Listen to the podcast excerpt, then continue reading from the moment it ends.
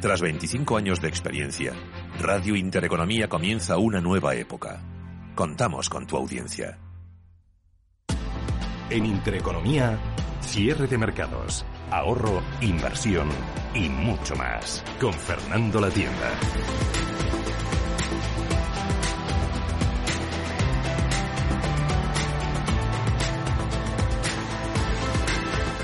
Por fin viernes y dos días por delante sin bolsa. Vaya descanso, ¿verdad? Si no fuera por el por el confinamiento hasta salíamos ya a tumbarnos a la Bartola debajo de cualquier castaña. Qué ganas. Un lujo del que todavía vamos a tardar en disfrutar porque este fin de semana vamos a seguir pegados a la tele y al móvil hasta enterarnos de lo que podremos hacer a partir del lunes y de lo que no podremos seguir haciendo.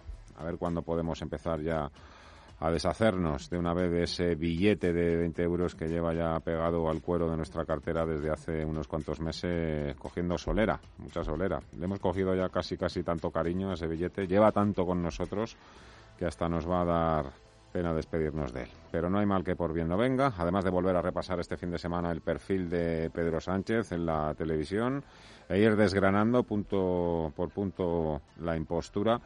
El tiempo libre nos permitirá pensar, y plantearnos qué hacemos con los cuatro cuartos que todavía tenemos en la cuenta corriente y si hay que invertirlos o dejarlos en el banco hasta que deje de tronar.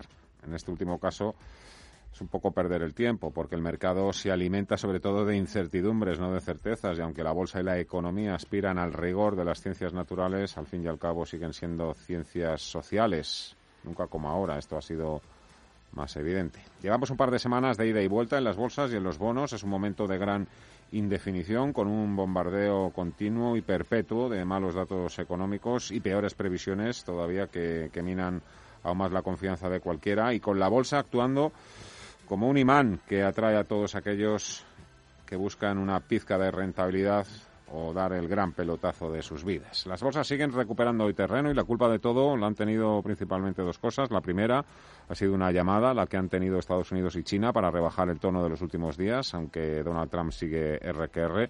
Y dos, los datos de empleo en Estados Unidos, que sin ser del todo malísimos, o por lo menos lo que preveía el mercado, invitan, siguen invitando a la Reserva Federal a no quedarse de brazos cruzados y a seguir inyectando más estímulos. En Europa también vemos hoy números verdes, al dictado de lo que dicen los futuros en Wall Street, y estaremos pendientes de otra nueva reunión del Eurogrupo en esta ocasión para tratar de consensuar la condicionalidad del MEDE, el mecanismo de estabilidad, y dando largas al plan de recuperación, que es realmente lo que importa a medio y largo plazo. El IBEX 35 va ahí hoy mm, bastante a remolque, porque Inditex sigue mal, Telefónica ni Funifa, e Iberdrola cotiza hoy en números rojos. Pablo Iglesias, el vicepresidente, ha salido hoy en Financial Times pidiendo primero dinero.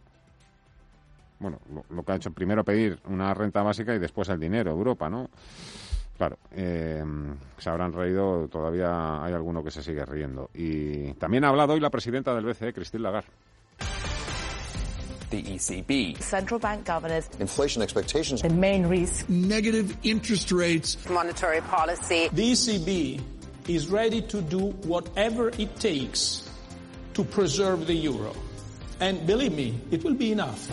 The euro does not belong to the ECB, however well it serves it. It belongs to them, to the people of Europe. Cuando el Banco Central Europeo empiece a incorporar a su balance también bonos basura, pues eso irritará todavía más a los alemanes o a los países de la AAA. Ahí tendremos de nuevo lío. Mientras tanto, empiezan ya a dejar caer esa posibilidad, como hace ya la FED. Pero bueno, eh, vamos a ir con los mensajes de, de hoy. Cristín Lagarde, Paul Mielgo, buenas tardes.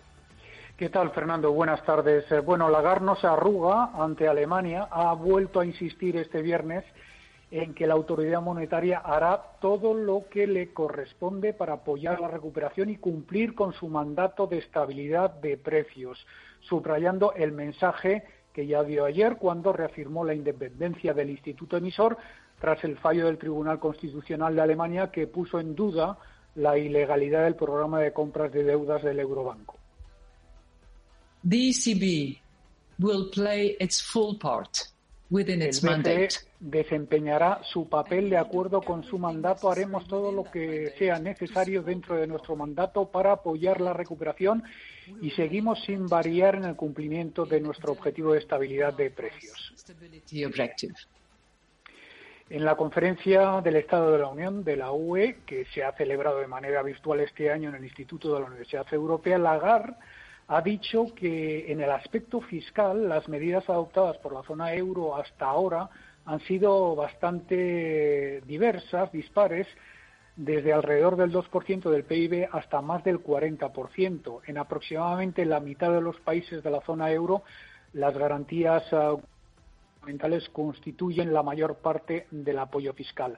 Pero según los cálculos del BCE, el PIB de la zona euro se contraerá un 8% este año y la emisión de deuda necesaria para costear el gasto público, para enfrentar la crisis y costear la recuperación llegará hasta el billón y medio de euros solo este año. The ECB estimates, and that's our medium scenario, a drop in GDP Según of Lagarde, el BCE estima eh, esa contracción del 8% en su escenario medio y las necesidades financieras adicionales de los gobiernos eh, como resultado de la recesión y las medidas fiscales para hacer frente a la crisis, eh, pues eh, pondría la emisión de deuda adicional entre 1 y un billón y medio de euros solo en 2020.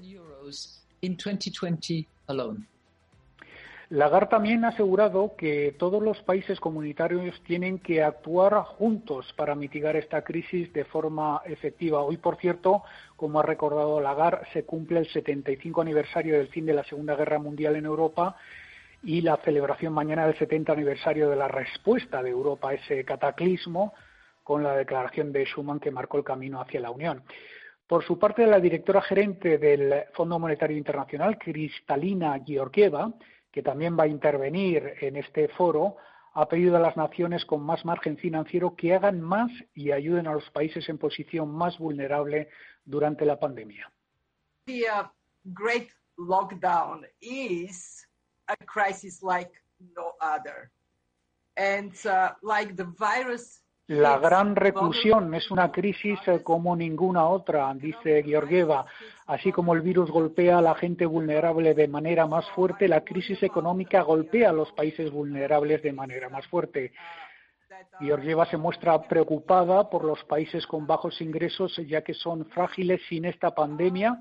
Dice que estamos en una situación en la que el mensaje tiene que ser para todo el mundo. Abróchense los cinturones, estamos en la carretera menos transitada.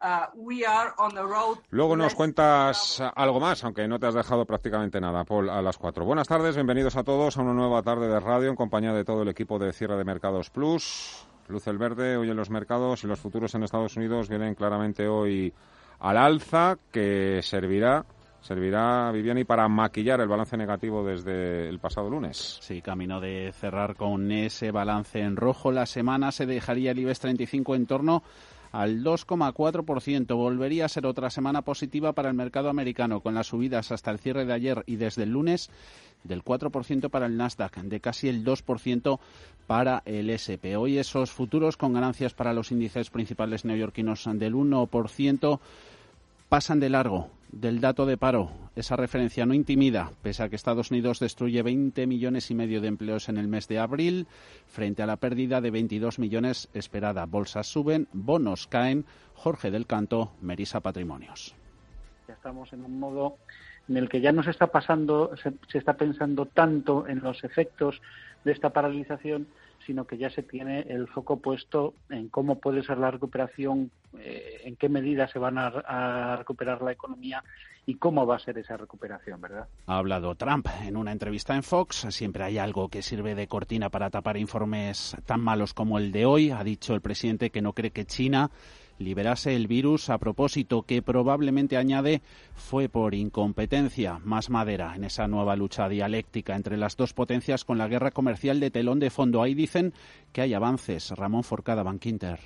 En las últimas horas parece que han tenido conversaciones para que se cumpla la fase 1 del acuerdo comercial y dicen los que eh, han estado en esa reunión, que parece que ha sido al, más alto nivel, pues que ha sido constructiva. Esto ha tranquilizado a Asia. Asia por la noche ha rebotado. IBEX 35, 6.777 puntos. Suma avances del 0,69. Serían incluso mayores de no ser por las pérdidas que hay en cuatro valores de los pesos pesados dentro de la élite española. Inditex lidera los números rojos. Están también con pérdidas Repsol, Telefónica e Iberdrola.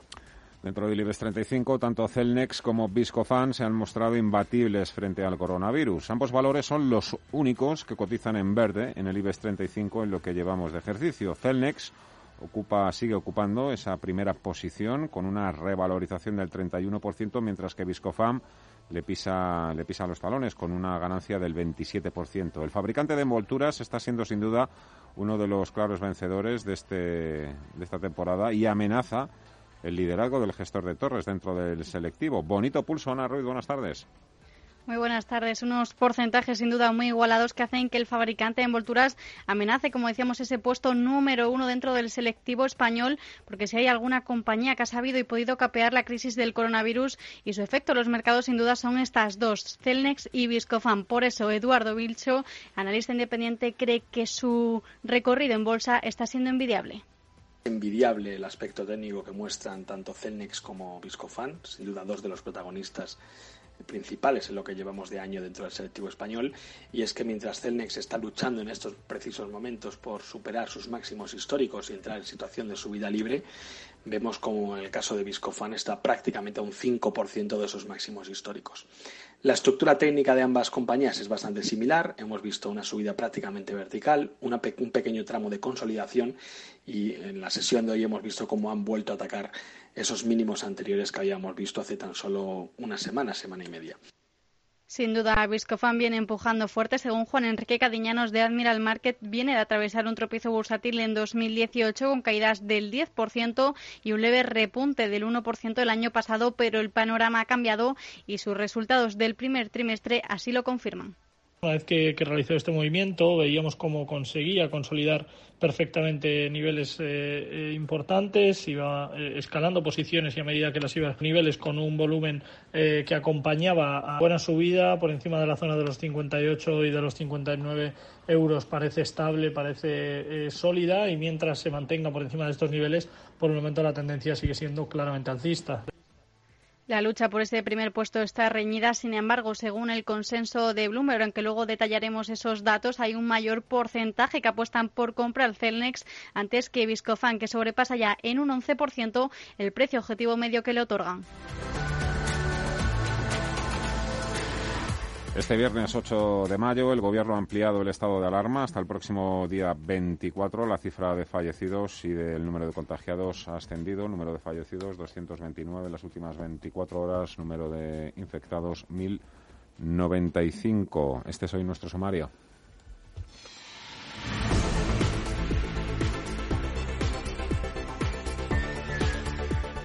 Las comunidades autónomas que han pedido el paso a la fase 1 del desconfinamiento se preparan para recibir el dictamen del Ministerio de Sanidad. Esa notificación llegará esta misma tarde. Hay reunión del ministro Salvadorilla con las comunidades a partir de las 4. Entre los principales interrogantes, ¿qué ocurrirá con la Comunidad de Madrid tras el terremoto causado por la dimisión de la responsable de salud pública, Yolanda Fuentes, al no estar de acuerdo con la petición del cambio de fase? Sin entrar en detalles, Fernando Simón ha asegurado que la mayoría de regiones han presentado informes con peticiones En, cada una de ellas hay un, hay un aspecto diferencial que, que, a lo mejor hay que mejorar o que tiene capacidad de, de mejora, pero en general eh, todas las solicitudes que se han presentado, la mayor parte de las solicitudes que se han presentado son solicitudes de gran calidad que han demostrado que nuestro sistema es sólido y que las comunidades autónomas saben bien lo que hacen.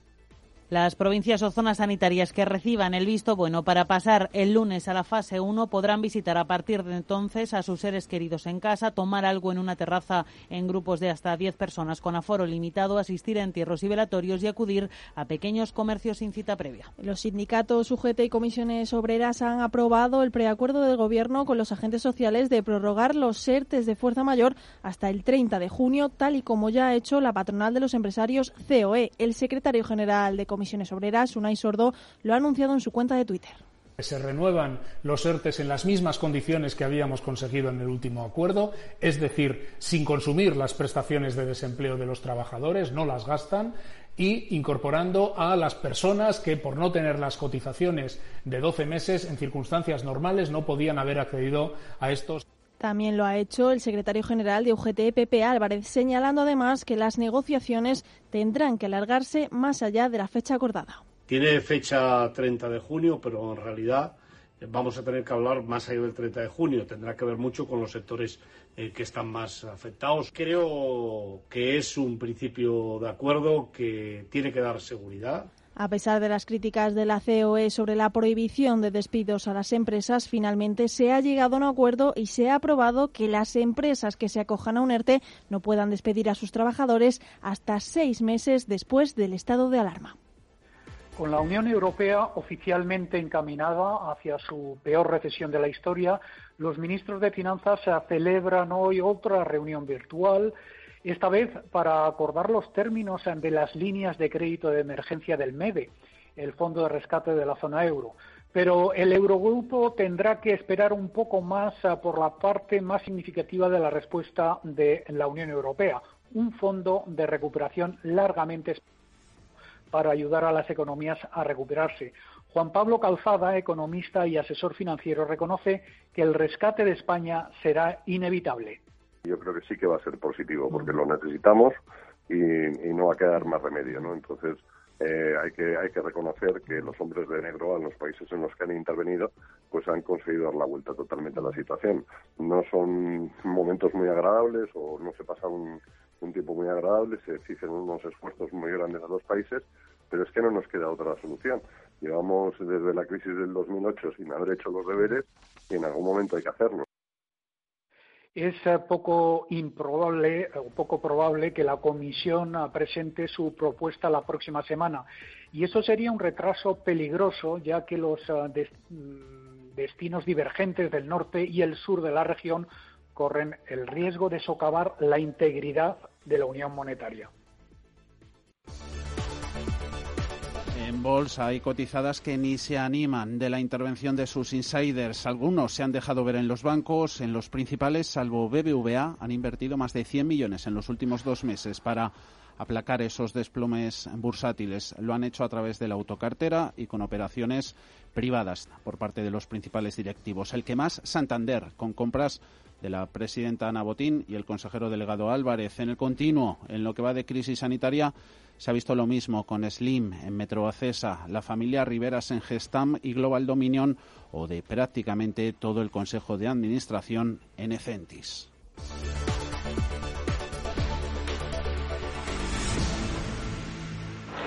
Every business day, more than a billion shares change hands on America's major stock exchanges. It may be the most important street on earth, Wall Street. En cierre de mercados, Wall Street.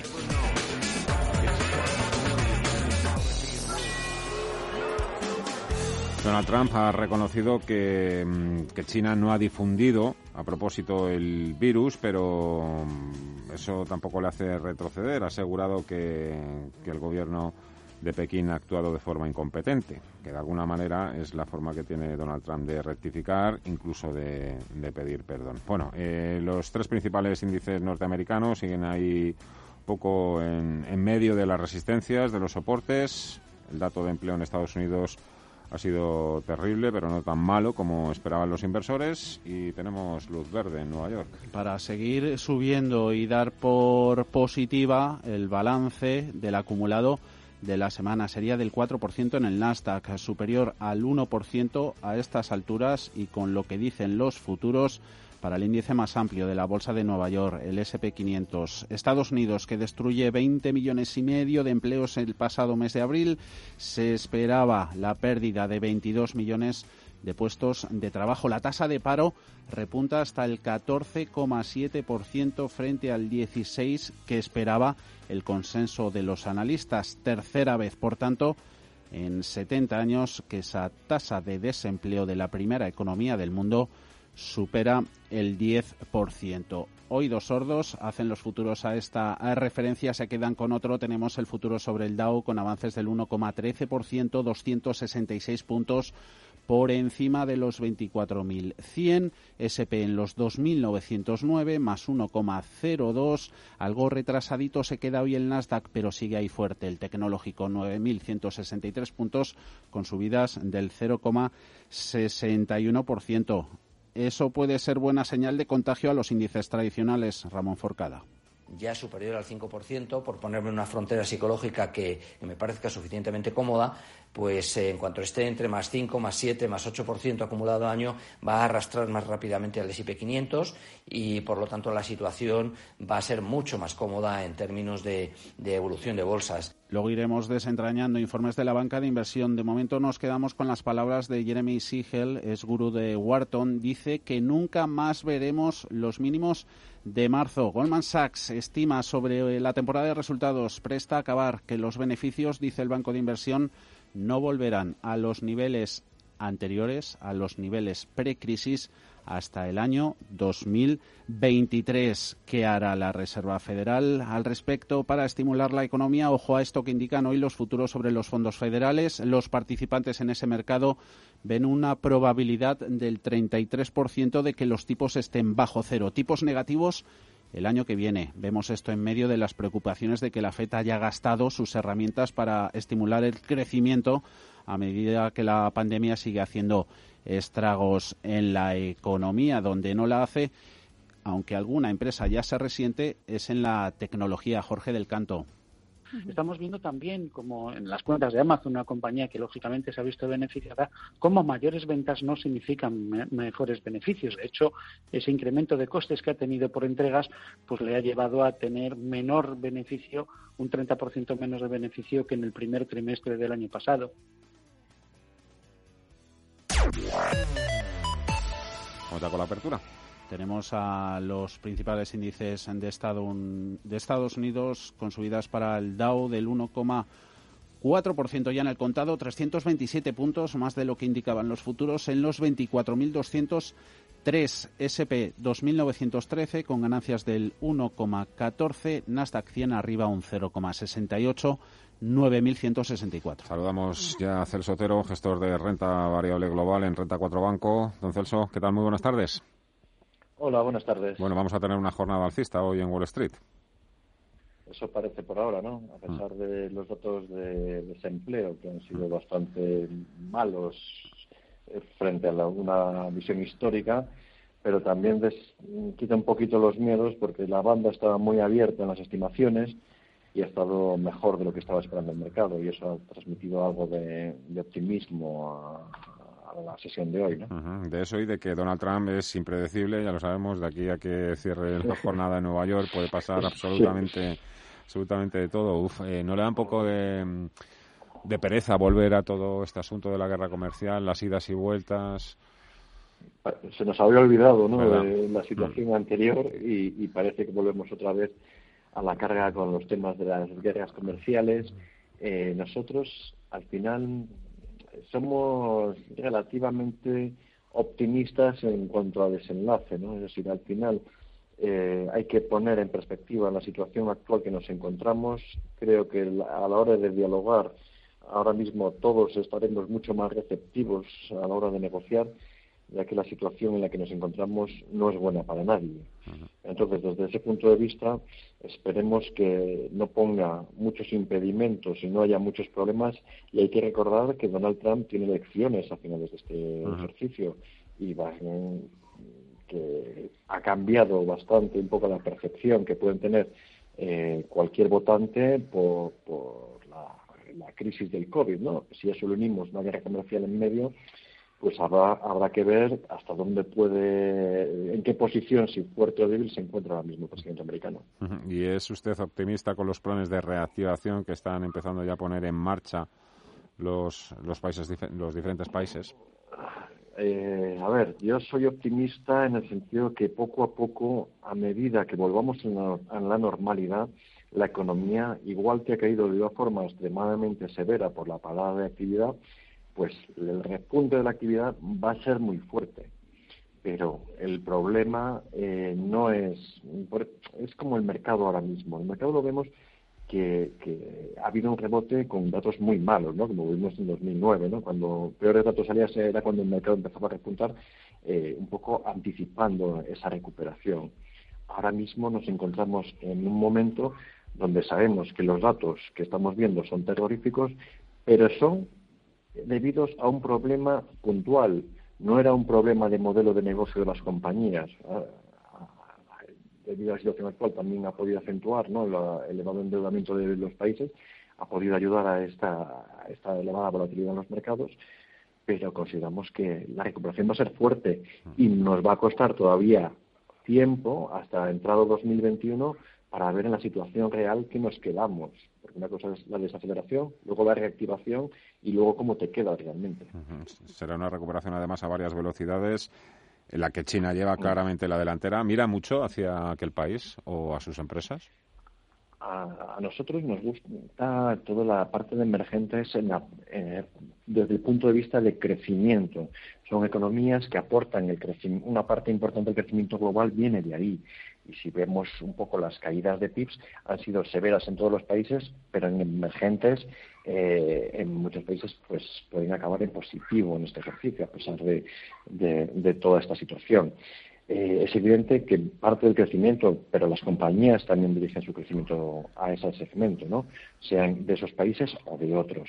Creo que es muy importante tenerlos en cuenta y creo que es la parte que también nos va a dar un crecimiento de vista con la vista puesta en un largo plazo. Mm, ¿Qué más activos y sectores está mirando y por qué? Pues yo, más que activos, yo, busco siempre la calidad de las compañías. Estaba haciendo un ejercicio hace un momento, ¿no? Para ver un poco la evolución de, cómo han sido, por ejemplo, en Estados Unidos, el comportamiento de las compañías por niveles de deuda. Y, los datos son bastante curiosos, ¿no? Bueno, curiosos lo podíamos prever. Es que las deudas, las compañías que se encuentran en caja neta, de media han caído un 0,8% en lo que llevamos de año por contra, las que tienen deuda han caído de media un 19,5%. Entonces, en medida que incrementamos el nivel de deuda, pues va empeorando el resultado de, las compañías. Entonces, en ese sentido, creo que siempre, eh, nos cansamos de decirlo, ¿no? pero es decir, creo que hay que tener una visión de largo plazo, no buscar las ofertas del corto plazo y buscar compañías de alta calidad. Compañías porque eh, lo que nos ha demostrado sobre todo esta crisis, cuando llegan momentos de tensionamiento, cuando tú tienes una compañía de alta calidad, eh, pues eh, sabes que le van a caer los beneficios, pero que va a sobrevivir. depende de sí misma. Las compañías con alto endeudamiento, con modelos de negocio eh, que están más entredichos, son las que posiblemente en todas estas recesiones y en todos estos cambios de ciclo son las que sufran más y, y dudas si van a sobrevivir a estos eventos. Queda ahí, como siempre, bien anotado. Tiene usted ahí un buen equipo de analistas, ¿eh? echándole una, una, pequeña mano. ¿Qué tal se portan? Es un gran equipo.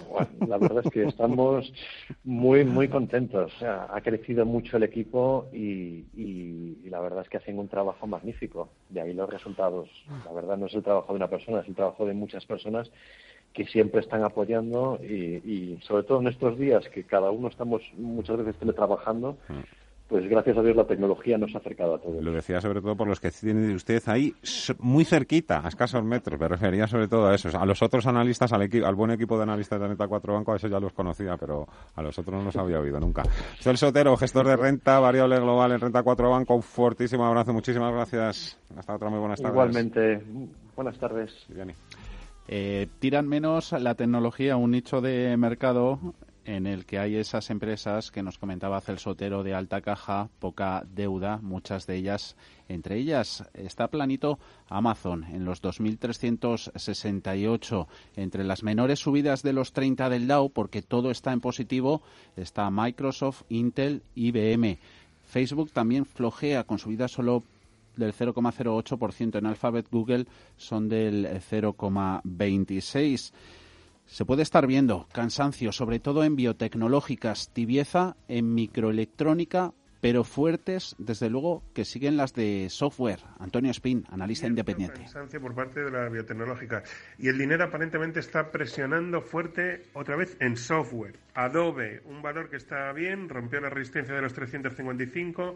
Microsoft también fuerte, que rompió la resistencia de los 100. Activision, esta empresa que se dedica al videojuego, pues también está fuerte. Citrix, esta empresa también que un poquito al calor de, de, las redes, del teletrabajo y todo esto, pues está también fortísimo y está atacando la resistencia de los 100, 153. Hoy en la economía más convencional, ahí las corporativas de, la, de toda la vida, Boeing lidera las subidas del 3,6% en el fabricante aeronáutico, 133,20 dólares. Está hablando su consejero delegado ahora mismo, dice que se va a reactivar este, el próximo mes la fabricación, las líneas de producción de su modelo 737 MAX. Están también animadas los fabricantes de coches. Toyota diciendo ahora que va a comenzar de nuevo, eh, va a reabrir dos fábricas aquí en Europa. Ford va a hacer lo mismo en Estados Unidos. Mayores subidas están en forma dentro del Dow, sobre todo también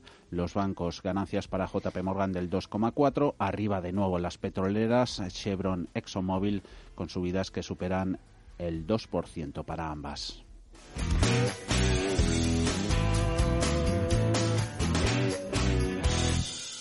¿Sabías que... Larry Fink lanza un mensaje claro. Si las cosas han ido tan mal para las empresas estadounidenses en las últimas semanas, lo peor está por llegar.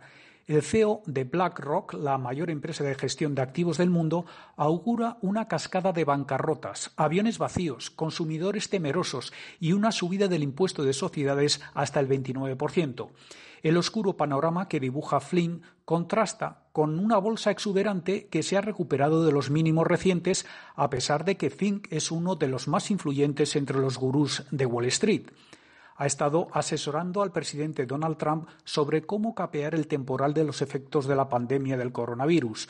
Asimismo, BlackRock está jugando un papel clave en los esfuerzos de la Reserva Federal para estabilizar los mercados, ayudando al Banco Central a comprar miles de millones de dólares en deuda corporativa y activos respaldados por hipotecas.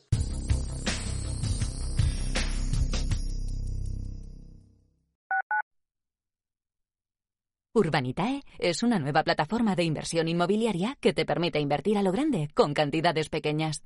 Uniendo a muchos inversores, logramos juntar el capital suficiente para aprovechar las mejores oportunidades del sector. Olvídate de complicaciones. Con Urbanitae ya puedes invertir en el sector inmobiliario como lo hacen los profesionales. Oliver y Alcázar, especialistas en implantología de carga inmediata, trae a España los implantes corticales, indicados para pacientes con reabsorciones extremas de hueso, sin necesidad de injertos óseos, prótesis definitiva en menos de un mes y al mismo precio que los implantes tradicionales. Confía en Oliver y Alcázar y vuelva a sonreír. Primera consulta gratuita en el 91 564 6686 o en oliverialcázar.com. Poseemos todos los equipos y garantías de seguridad para nuestros pacientes frente al COVID-19. Es el momento perfecto para que ese neumático viejo que tienes en el garaje forme parte de un nuevo campo de fútbol de césped artificial. Ni se te ocurra mandarlo al vertedero. Ya es hora de reciclar. Coloca cada residuo en su contenedor o llévalo al punto limpio más cercano y participa en la economía circular. Comunidad de Madrid. Intereconomía clásica. Música clásica en Radio Intereconomía. Todos los sábados y domingos, de 4 a 8 de la tarde, disfruta de la mejor música clásica en la radio.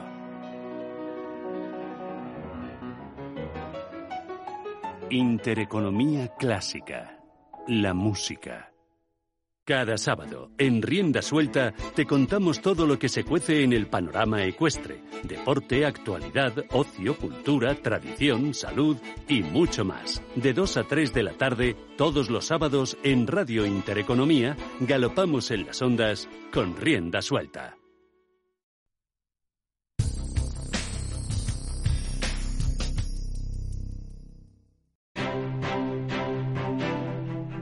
Grupo ACS patrocina este espacio. Las 3 y casi 43 minutos de la tarde. En Europa los rebotes siguen siendo bastante frágiles, algo parecido a lo que sucede con Inditex. Ayer subió con mucha fuerza y hoy la vemos otra vez andando hacia atrás. En negativo también Telefónica, Repsol, Iberdrola y los bancos tampoco andan muy sobrados, mm. salvo Bankinter. Ferrovial es hoy el campeón. Logrando de momento el IBEX 35 mantener impulso alcista con el que comenzaba esta jornada de viernes. Eh, todo parece que va a perder más de un 2% en el acumulado de la semana. No serían las eh, mayores las ganancias en el índice selectivo de no ser por el comportamiento débil en algunos pesos pesados, caso de Inditex, el gigante textil. Ayer se disparaba más de un 5%, lo hacía ante la progresiva reapertura de sus negocios y sus tiendas, inversores hoy recogiendo beneficios en la compañía, incluso con esta corrección, pues poniendo en peligro el nivel de los 23 euros por título. También están en negativo Repsol, menos 1,6% para la petrolera, está en los 8 euros con 63, una remontada en el precio del petróleo que no supone ese estímulo adicional para prolongar el reciente rally alcista, la escalada en la cotización de la petrolera española. Así que están subiendo el resto de petroleras europeas, también las estadounidenses, pero cierto que Repsol, su comportamiento relativo frente a las anteriores ha sido mejor en la semana. Noticias más tranquilizadoras también sobre el curso de las negociaciones comerciales entre Estados Unidos y China están suponiendo también un alivio especialmente para las empresas más ligadas al ciclo económico, valores como ArcelorMittal, disparado ayer con sus previsiones, Acerinox, CIA Automotive, también ENCE, figuran entre la nómina de valores más beneficiados en la jornada de hoy, pero a la cabeza de todas ellas, Ferrovial, cotizando los resultados de ayer al cierre, gana un 5,4%, Celnex arriba un 3,8% en los 50,86, acciona más de lo mismo, bien, buena recepción a sus cuentas en los 87,45, ganando un 3,06%. En negativo solo están 10 valores, también entre ellos Telefónica, en los 4 euros con 24, Iberdrola en los 8 euros con 79, menos 0,48% para de descenso para la compañía eléctrica. Y por supuesto sigue la actividad empresarial en esta jornada dentro del IBEX 35, pero también en el mercado continuo, porque Bolsas y Mercados Españoles ha ampliado el plazo para acudir o no a la OPA del grupo suizo SIX. Ana, cuéntanos.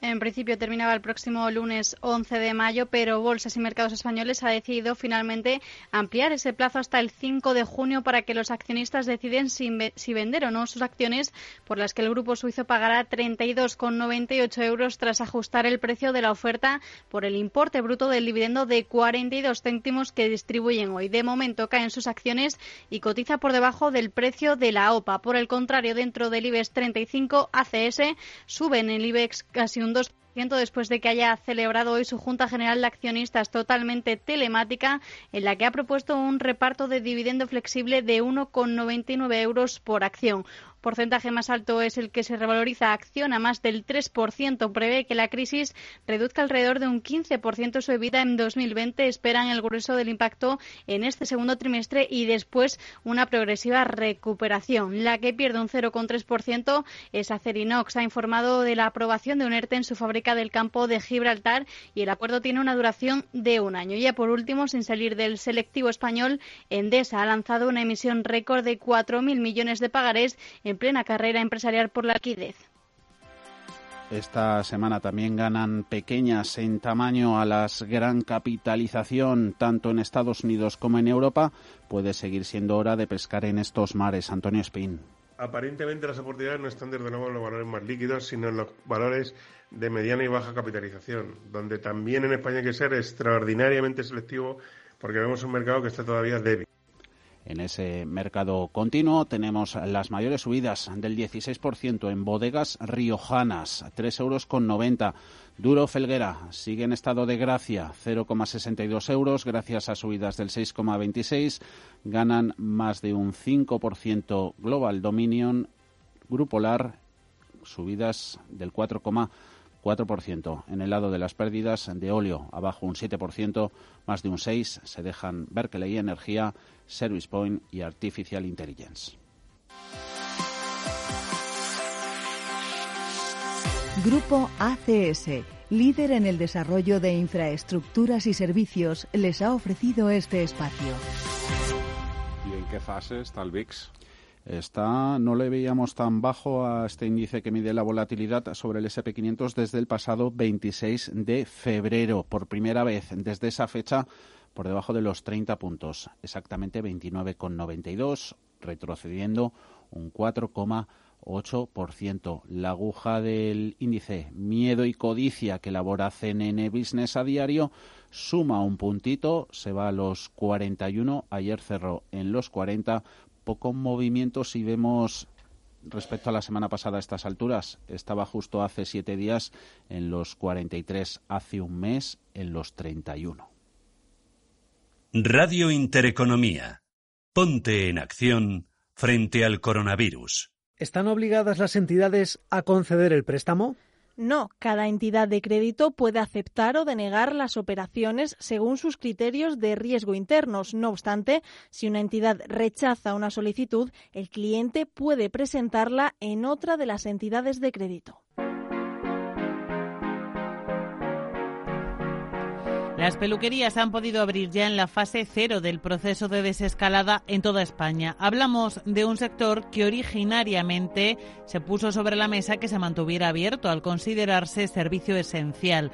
Después se cerró por motivos higiénicos y ahora reabre con una gran cantidad de empleos destruidos, con dudas sobre la rentabilidad de las peluquerías tras la pandemia y con una petición, la bajada del IVA. Las peluquerías pueden reabrir ya desde este lunes 4 de mayo bajo unas estrictas condiciones de seguridad y aforo, con cita previa y solo con un cliente atendido por cada peluquero. Además, hay que desinfectar permanentemente, los trabajadores han de llevar mascarilla y también los clientes. Alejandro Fernández es portavoz de la Alianza de Empresarios de Peluquerías de España. Las medidas al final, pues básicamente, por un lado, el peluquero va a llevar una pantalla protectora, mascarilla, guantes va a utilizar en todo lo posible desechables y en lo no posible, secadores, tijera y todo esto, pues se van a desinfectar entre cada cliente. Dos veces al día y a la salida el salón lo estamos limpiando todo con lejía. En la entrada, sobre el felpudo, también aplicamos desinfectante para, evitar que los clientes pudieran entrar y, y un poco romper la zona estanca. En vistas de estos requisitos, muchos de los centros han optado por retrasar a la semana que viene su reapertura ante el poco margen que han tenido para adaptarse a la nueva normalidad. Está siendo un poco, un poco conforme a lo esperado, atropellado. ¿no? Eh, hay muchas peluquerías que no han tenido margen de, de actuación, que el BOE donde se regulaba cómo se podía abrir y las medidas a implantar, pues salió el domingo por la tarde. Entonces, me consta que, muchos salones han decidido abrir más adelante, más adelante, además también acogiéndose a, la, fase 1, esta, el día 11, sin los requisitos de la petición de hora y todo esto. En el caso específico de Marco Aldani, franquicia de la que Alejandro Fernández es presidente, los establecimientos están abriendo de forma paulatina desde principios de semana. Y en el caso de Marco Aldani, pues, pues una fórmula mixta. Hoy tenemos varios salones abiertos, unos 70. Mañana se abren algunos más y, ya con una relativa normalidad pues para la semana que viene, que ya no sería necesario pedir hora. Tenemos externalizado un servicio de limpieza y de desinfección que, que vienen periódicamente a hacerlo y estamos en algunas tiendas probando también esterilizadores de ozono de aire. Los clientes, cuenta Fernández, se están adaptando bien a los nuevos requisitos de funcionamiento del sector de la peluquería. Había temor entre los peluqueros a que se utilizara la asistencia a los centros de belleza como salvoconducto para moverse con libertad y que luego esas personas no se presentaran allí. Pero de momento no ha ocurrido preocupaba que muchas de estas miles de personas que habían contactado, en el fondo digo, bueno, no tenemos ninguna garantía de que vayan a venir y, se pueden pasear con, con, este salvoconducto pero no, han, han venido, están viniendo ordenadamente y conforme a lo esperado. Y luego nos encontramos pues mucha gente que, que acude a nuestras tiendas directamente sin haber reservado hora porque o no se han enterado o van a la tienda a reservar la hora.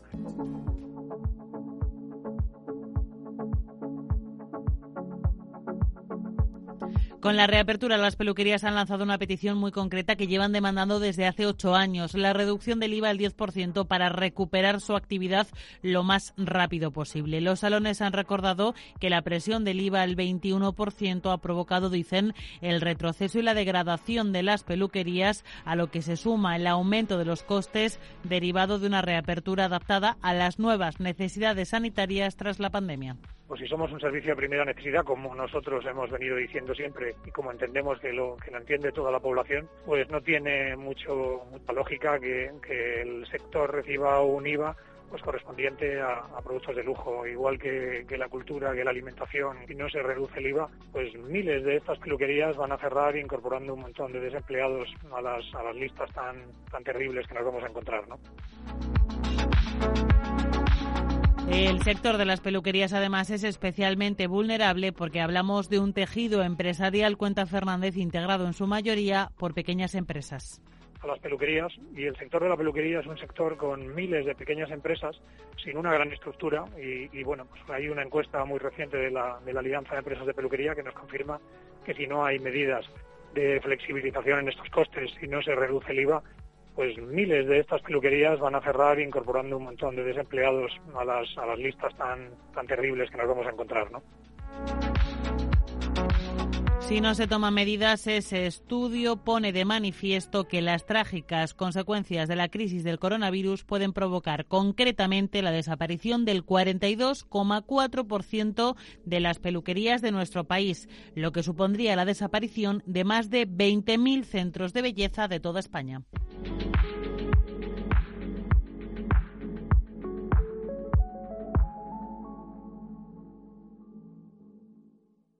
¿Cuánto cuesta?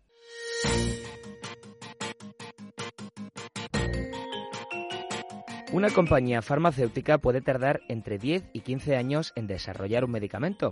Según la patronal Pharma Industria, desarrollar un fármaco cuesta de media mil millones de euros, pero datos más actualizados se acercan a una inversión de 1.170 millones de euros. Otro punto de vista es el de la Universidad de Tufts en Estados Unidos. De los estudios realizados en este centro, se puede afirmar que debido al porcentaje de fracasos, la inversión media para desarrollar un fármaco es de 2.400 millones de euros. De cada 70 moléculas que empiezan una fase clínica, solo una se comercializa. Tras varios años de prueba en laboratorio, se pasa a los ensayos clínicos, que constan de cuatro fases. Se empieza con un pequeño grupo de voluntarios y se termina con pruebas en miles de personas. Todo para asegurar la eficacia del medicamento. ¿Sabías que... Los denominados pasaportes pandémicos se han convertido en la nueva estrategia de los viajeros ricos para abandonar su país de residencia por si en el futuro empeorase la situación sanitaria. Con las fronteras de casi todo el mundo prácticamente cerradas, la solución es solicitar otra nacionalidad. Pero este proceso no sale barato puede ir desde los 13.000 euros que se demandan, por ejemplo, en Tailandia, hasta los 2 millones y medio del Reino Unido. Además, conlleva algún tipo de condición, como inversiones en I+D para desarrollar el sistema científico y tecnológico nacional, inversión en producción artística o patrimonio cultural nacional, capital social, bonos del gobierno, capital fijo, así como la creación de puestos de trabajo. Según datos de Henley Partners, empresa líder mundial en planificación de residencia y ciudadanía, durante los últimos tres meses las solicitudes para una nueva nacionalidad han aumentado en más de un 40%. Los destinos más populares son Australia, Austria, Suiza, Portugal, Chipre, Malta y Montenegro. Si nos escucha, tiene el dial de su receptor en una de las emisoras de Radio Intereconomía. Potencia sus inversiones con los nuevos Turbo 24. El primer turbo cotizado 24 horas de lunes a viernes creado por IG. Elija su apalancamiento, gestione su riesgo y opere sin comisiones. Todo en las premiadas apps y plataforma de IG. Opere Turbo 24 con IG, un proveedor líder del trading online. Busque IG Turbo 24 para saber más. Los Turbo Warrants son instrumentos financieros complejos y su capital está en riesgo. Puede sufrir pérdidas rápidamente. ¡Ven! ¡Métete debajo de mi paraguas! Siempre hay alguien que cuida de ti. En Autocontrol, anunciantes, agencias y medios, llevamos 25 años trabajando por una publicidad responsable. Campaña financiada por el Programa de Consumidores 2014-2020 de la Unión Europea. ¿Estás harto de bajas rentabilidades? ¿No quieres seguir pagando altas comisiones? Traspasa tus fondos de inversión a Finicens y podrás obtener una mayor rentabilidad. Más información en el 910-483-004 y en finicens.com. Finicens, especialistas en inversión pasiva. Las empresas y todos sus empleados son el impulso de este país. Y en el Santander las apoyamos con nuestra especialización y todas las soluciones de financiación, digitalización e internacionalización que necesiten. Para que sigan siendo el motor de nuestra economía y el corazón de todo un país. Santander, el banco de todas las empresas. Radio Intereconomía es la mejor plataforma para dar a conocer, relanzar y poner voz a su empresa. Nuestro equipo comercial le asesora para conseguir sus objetivos. Contacte con nosotros en el 91 999 21 21 o escribiendo a comercial@intereconomía.com. Radio Intereconomía, la radio de las empresas. Intereconomía clásica. Música clásica en Radio Intereconomía. Todos los sábados y domingos, de 4 a 8 de la tarde, disfruta de la mejor música clásica en la radio.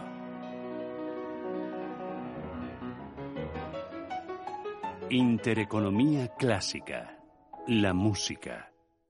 A las 7, madrugamos con Susana Criado y Capital Intereconomía. A media sesión a las 12, con Rafa Jiménez. Finanzas, seguridad, emprendimiento a las 2. Fernando La Tienda trata el cierre de mercados desde las 3. A las 7, es tiempo de inversión con Manuel Tortajada. Gema González hace una visión global a las 8 de la información económica de la jornada. A las 9, a fondo, nos conduce a la reflexión con José María Francas. Radio Intereconomía. Nueva época. Nueva etapa. Nuevas expectativas, con 25 años de experiencia.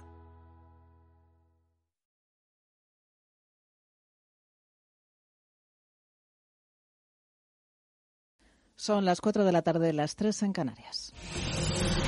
Radio Intereconomía. Boletín informativo. Buenas tardes. El Consejo de Ministros extraordinario de este viernes ha aprobado la prórroga del estado de alarma y esta tarde el Gobierno anunciará que provincias pasan a la fase 1 de desescalada. Reunión ministerial después de que el Ejecutivo haya llegado a un acuerdo con los agentes sociales para prorrogar los ERTE hasta el 31 de junio. Yolanda Díaz, ministra de Trabajo.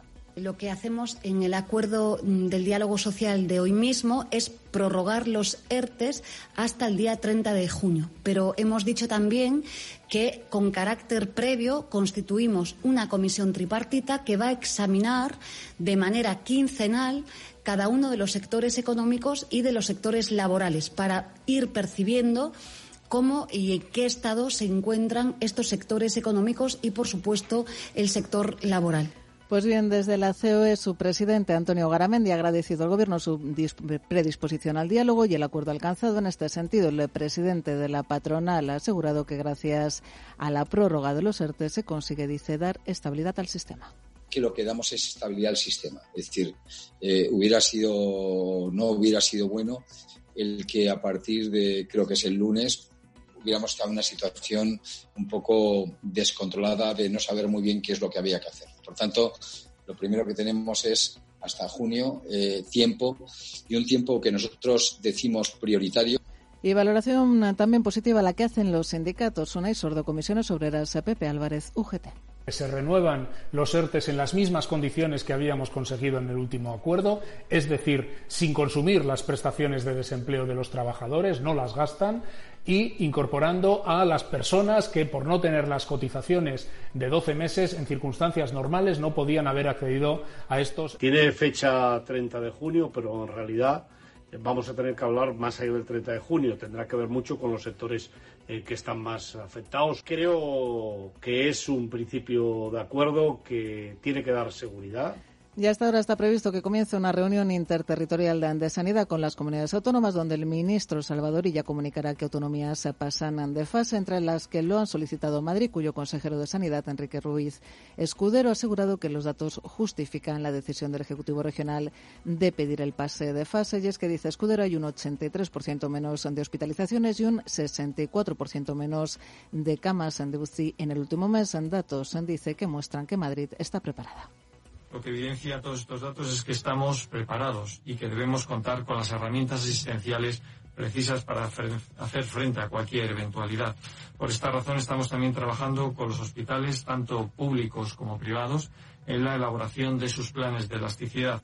Del exterior, el desempleo en Estados Unidos se disparó en abril 10,3 puntos porcentuales hasta alcanzar una tasa del 14,7% como consecuencia de la oleada de despidos a raíz de la pandemia del coronavirus. Datos a pesar de los cuales los índices estadounidenses operan en positivo. En estos momentos vemos al Dow Jones de Industriales subir un 1,4%, se colocan los 24.212 puntos, avances superiores al, al, punto porcentual también para el Standard Poor's 500, sube en concreto un 1,18%, mientras que el tecnológico Nasdaq se revaloriza un 0,66% y avances generalizados también a este lado del Atlántico con un IBEX 35 que sube hasta ahora un 0,93%, se coloca en los 6.793 puntos. Otras noticias. Un documento del Ejército de Tierra prevé dos oleadas más de la epidemia generada por el COVID-19 y un plazo de un año o un año y medio para recuperar la normalidad, aunque asume que ninguna vacuna ofrecerá un 100% de protección ni podrá estar lista hasta principios de 2021. El documento prevé como más probable un escenario en el que el coronavirus no desaparecerá, por lo que califica de extremadamente importante disponer de una aplicación de móvil capaz de controlar los contactos de las personas contagiadas. Y continúa el repunte de contagios en Portugal. Son 533 en las últimas 24 horas, con lo que el número total sube algo más de 27.200. Por el contrario, las muertes fueron solo nueve, la cifra más baja desde el 23 de marzo. Las víctimas totales en Portugal se elevan a 1.114. Siguen escuchando Radio Intereconomía. Más información en intereconomía.com a través de nuestra app y a través de nuestro Twitter, arroba R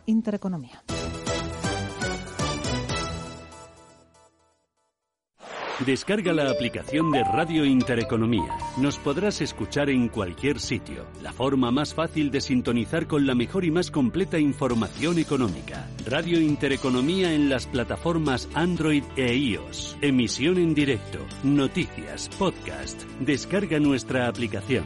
Radio Intereconomía. Di que nos escuchas.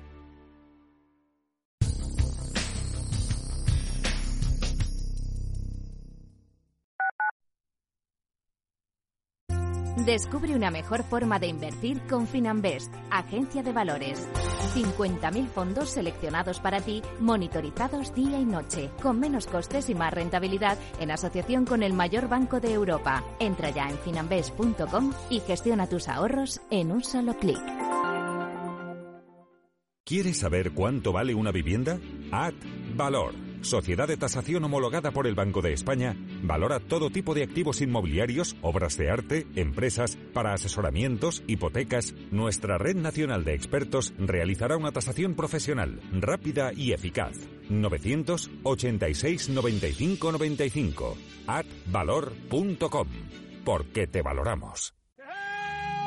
Si tu pasión es la caza, sueñas con el sonido del río mientras lanzas tu caña o simplemente disfrutas del campo y la naturaleza, este es tu programa. Caza, pesca y naturaleza. Todos los sábados y domingos de 7 a 8 de la mañana en Radio Intereconomía. Coordina Marcos Ruiz.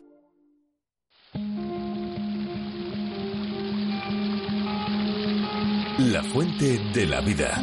Un viaje a través de los siglos y la historia de la humanidad. La Fuente de la Vida. De lunes a viernes, de 12 a 12 y media de la noche, aquí, en Radio Intereconomía. De 12 a 2 del mediodía a media sesión. Bolsa, noticias y mucho más. Franquicias, motor, cultura, salud. Porque la actualidad no solo cotiza en bolsa. A media sesión de 12 a 2 del mediodía en Radio Intereconomía, con Rafael Jiménez. Si nos escucha, tiene el dial de su receptor en una de las emisoras de Radio Intereconomía.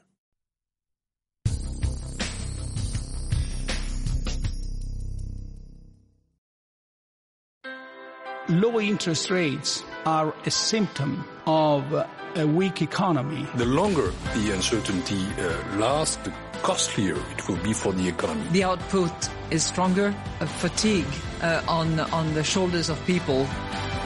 Expansión y ciclo. Cierre de mercados.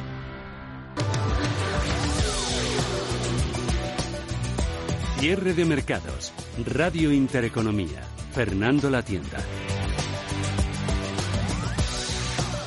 La mayor amenaza para la economía española en estos momentos es que los expedientes de regulación temporales de empleo se conviertan en despidos, en ERES, y que la tasa de paro se llegue a disparar perfectamente hasta niveles insospechados hasta hace tan solo unos meses, el 30% con un ejército de 7 millones de parados. Todo esto va a depender de factores externos, pero también de la capacidad de maniobra de los agentes sociales que seguirán bajo la atenta mirada del Ejecutivo. En la actualidad hay algo más de... rondan los tres millones y medio de trabajadores los que están incluidos en, en un ERTE, sin contar a los autónomos u otros colectivos, y por lo tanto, si no se hace una transición ordenada, es probable que muchos de esos empleos se pierdan de forma definitiva. Es lo que, lo que tratan de evitar de momento los sindicatos y la patronal, tras el preacuerdo que han alcanzado hoy viernes con el Gobierno para prorrogar los ERTES hasta el 30 de junio. El Gobierno de España decidirá además, en base de los poderes que le otorga el estado de alarma, qué áreas o zonas geográficas pueden pasar a la primera fase de la desescalada a partir del próximo lunes. El objetivo, el objetivo perdón, no es que no haya contagios, que sabemos que esa es una batalla perdida, sino no perder el control de los contagios. Al menos eso es lo que deben entender o deberíamos entender todos los ciudadanos, porque arriesgarnos nos vamos a arriesgar. Bueno, lo más importante de hoy es eso, que los ERTES, por causa de fuerza mayor se van a prolongar hasta finales del próximo mes de junio, con independencia de si para entonces todavía va a continuar el país bajo el estado de alarma. Mireya Calderón. Buenas tardes. El Comité Ejecutivo de la COE y los sindicatos UGT y comisiones obreras han dado el visto bueno al preacuerdo alcanzado con el Gobierno este jueves para extender los expedientes de regulación temporal de empleo hasta el 30 de junio. Este pacto llega a pesar de las críticas de la COE sobre la prohibición de despidos a las empresas. Finalmente, se ha aprobado que estas empresas que se acojan a un ERTE no puedan despedir a sus trabajadores hasta seis meses después del estado de alarma. Una decisión que ha sido aplaudida por la ministra de Trabajo y Economía Social, Yolanda Díaz.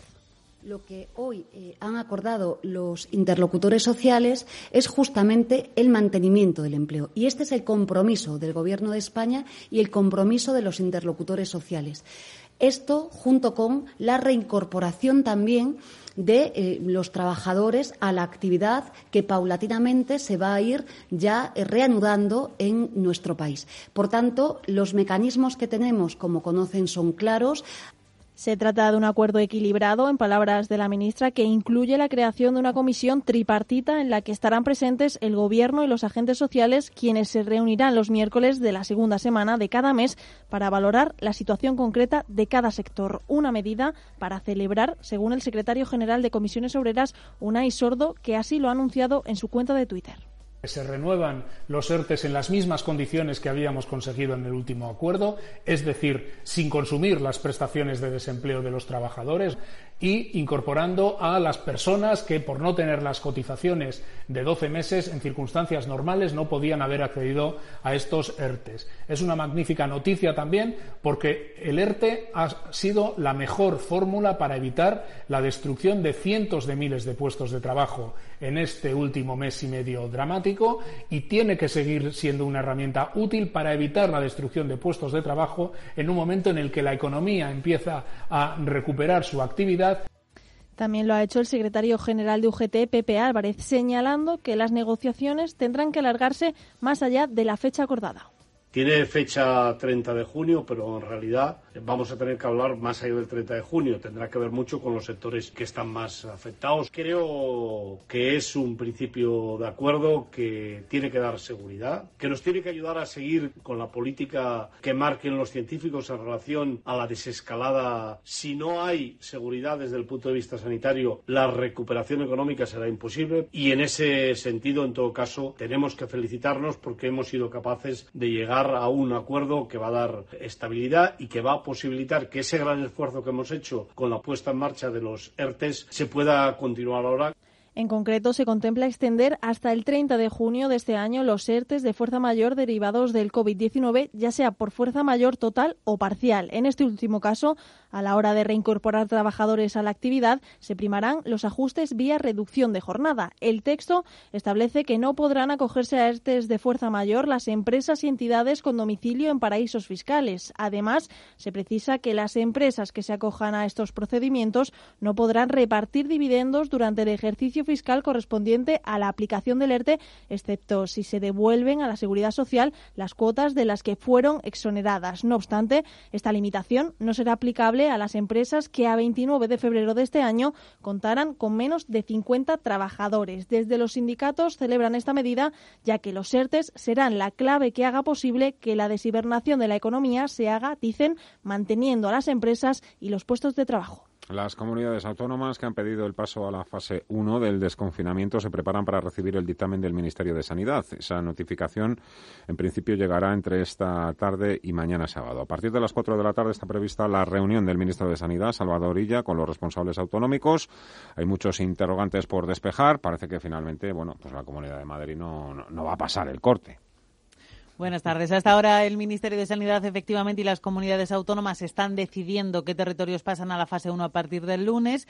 Está previsto que se conozca el dictamen en las próximas horas. Una decisión, ha dicho Fernando Simón, tomada en estrecho acuerdo con cada una de las autonomías. Los datos vienen de allí, la calidad de los datos es la que ellos nos aportan y tienen que dar las informaciones necesarias para valorar correctamente cada uno de esos datos y de hecho eh, se ha establecido una muy buena relación con todas ellas. Recordemos que casi todas las comunidades han pedido el cambio de fase en la desescalada, excepto la mayor parte del territorio de Castilla y León, gran parte de Cataluña, incluida Barcelona, y un par de zonas de Andalucía, lo que incluye las ciudades de Málaga y Granada. El gran interrogante es qué ocurrirá con Madrid.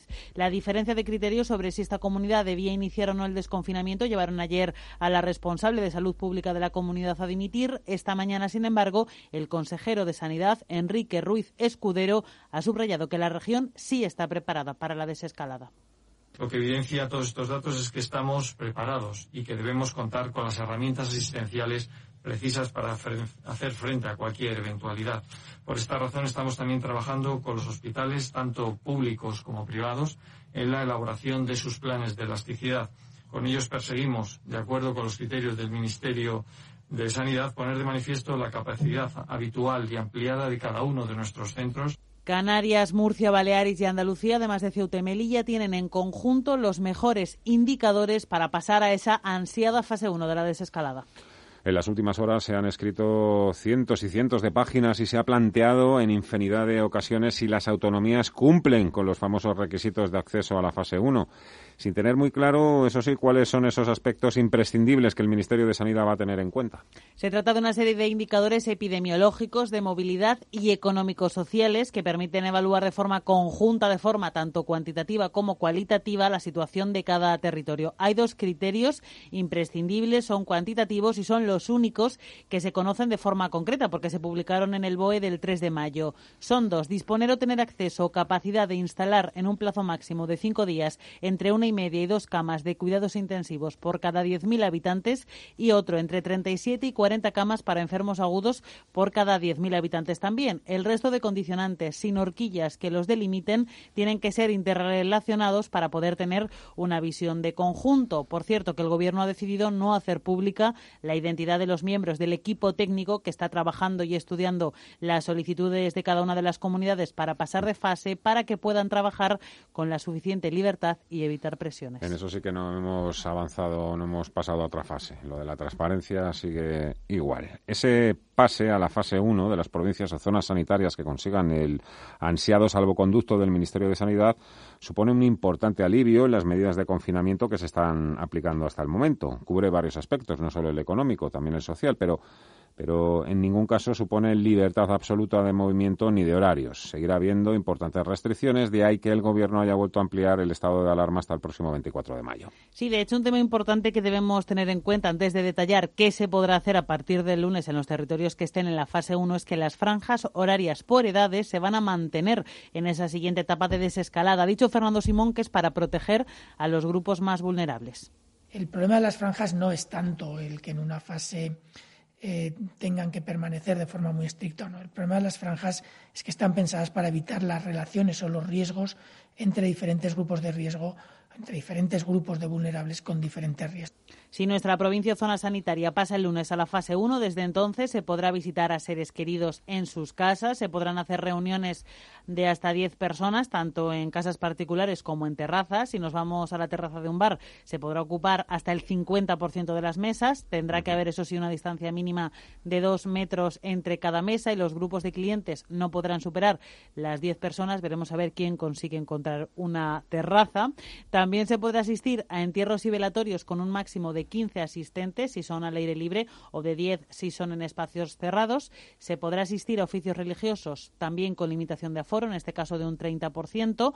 Además, se podrán hacer viajes dentro de la unidad territorial que cambia de fase y los miembros de una misma familia pueden compartir un coche de hasta nueve plazas. Y lo último, para la reactivación de la economía y del comercio, se podrá comprar sin cita previa eh, esta semana, como sabemos, se podía hacer, pero llamando previamente, a partir del lunes sin cita previa, en establecimientos, eso sí, que tengan menos de 400 metros. mientras tanto, la burocracia europea vuelve a ponerse también en marcha. En breves minutos, a partir de las 5 de la tarde, está previsto que arranque la nueva reunión del Eurogrupo. Paul Mielgo. Sí, así es. Eh, y además el Eurogrupo eh, se reúne sin que Bruselas haya puesto sobre la mesa una propuesta de plan anticrisis ante la peor recesión de la historia de la UE. Los ministros de Finanzas se encuentran en estos momentos eh, eh, a, punto de reunirse mm, para acordar los eh, términos de las líneas de crédito de emergencia del MEDE, el Fondo de Rescate Europeo. Todo indica que el Eurogrupo va a tener que esperar más tiempo para tener una respuesta más significativa por parte de la Comisión para ver cómo se financia ese largamente esperado fondo de recuperación. Uh, um, Escuchamos al comisario de Economía, Paolo Gentiloni, uh, que ha dicho en una conferencia del Instituto Universitario Europeo que en un tiempo relativamente corto, menos de dos meses, lograrán hacer algo. Aquí en España, la ministra portavoz del Gobierno, eh, María Jesús Montero, asegura que hoy por hoy hay eh, buena acogida a la deuda española en los mercados y, que de momento eh, no hay rescate. Sobre todo el Fondo para la Reconstrucción, que además se haga vía transferencia o haya una suerte de mutualización de deuda, es decir, de riesgo compartido con las autoridades europeas. Pero hoy por hoy el Gobierno de España eh, está encontrando buena acogida en los mercados de deuda. Eh, los datos de emisión de deuda de las últimas operaciones así lo ponen de manifiesto. Por tanto, nos parece bien que exista el instrumento del MEDE, pero en este momento el Gobierno de España está, encontrando, como digo, buena acogida en esos mercados. En una carta que ha enviado la Comisión al Eurogrupo, el Ejecutivo Comunitario propone suavizar la supervisión de los países que soliciten un crédito del MEDE. Así, eh, la Troika o los eh, conocidos hombres de negro no harán visitas sobre el terreno como ocurrió con los rescates durante la crisis financiera. Tras la última reunión maratoniana del Eurogrupo, hace apenas un mes se acordó una red triple de seguridad para desbloquear hasta 540.000 millones de euros. Eh, recordemos 240.000 millones en préstamos a través del MEDE, 200.000 millones en préstamos y avales a través del Banco Europeo de Inversiones y 100.000 millones eh, del Fondo contra el Desempleo propuesto por la Comisión llamado SURE. The ECB estimates, and that's our medium scenario, a drop in GDP of around 8%. The additional government financing needs in the euro area El PIB de la zona euro se contraerá un 8% este año y según su presidenta Christine Lagarde, la emisión de deuda necesaria para costear el gasto público para enfrentar la crisis y costear la recuperación llegaría hasta un billón y medio de euros solo en 2020. in 2020 alone. Por otro lado, Lagarde ha insistido este viernes en la independencia de eh, la autoridad monetaria. The ECB will play its full part within its mandate. And we will do Lagarde ha dicho que el BCE hará todo lo que le corresponda para apoyar la recuperación y cumplir con su mandato de estabilidad de precios, subrayando así el mensaje que ya dio ayer cuando reafirmó la independencia del instituto emisor tras el fallo del Tribunal Constitucional ah, de Alemania. José Manuel Amor Alameda, socio director del área de análisis económico de AFE, confía en el apoyo del BCE. lo que creemos ¿eh? es que eh, el BCE no se puede plegar a, una jurisdicción inferior a la que tiene que, que tocarle y lo normal, como ya parece que va a ser, es que no se responda o no se, o, o digamos que se pase la pelota al Estado alemán y al Bundesbank, ¿no? Y que, y que se aluda al respaldo que la política monetaria tiene en el Tribunal de Justicia Europeo, ¿no? En todo caso, es importante saber que, claro, el mercado eh, confía eh, o, bueno, confía en que el BCE sea ese comprador de última instancia ante, bueno, pues la, no diré incapacidad, pero ante sí la lentitud y la ausencia de perfección que hay en lo que es la pata fiscal eh, de, eh, de la eurozona, ¿no? En apenas 24 horas, el interés exigido al bono español a 10 años ha pasado de rozar la barrera del 1% a acercarse al 0,8. Las declaraciones de Christine Lagarde sobre el compromiso del BCE de seguir haciendo todo lo necesario ha diluido la incertidumbre generada por el fallo del Constitucional alemán. Está hablando también Kudlow y, y Trump ya lo ha hecho. Sí, de, lo último es las palabras del principal asesor en materia económica del presidente de Estados Unidos. Dice que la Casa Blanca opina sobre las cifras económicas van a empeorar en las próximas semanas.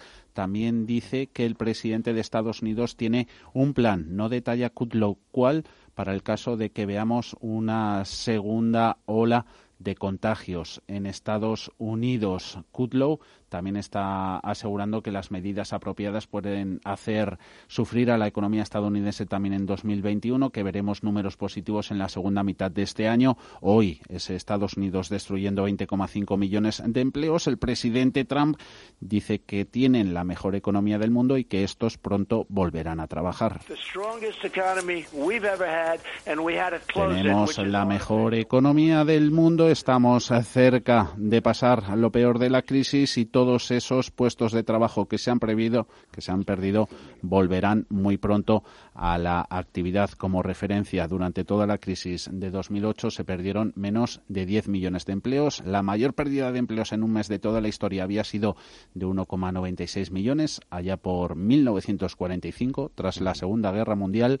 Hace dos meses tenía Estados Unidos la menor tasa de desempleo en 50 años hoy tiene la mayor en 80. Antonio Banda, filcapital.com, ¿qué tal? Muy buenas tardes.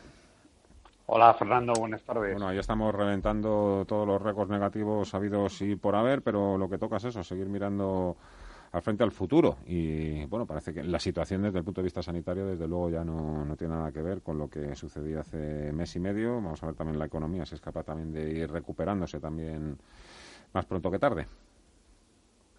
Bueno, sí, el modelo va a ser Estados Unidos, ¿no? Como habéis comentado, pues de, estar en, el menor dato de empleo de la historia pasamos a estar en el mayor casi de los últimos 80 años.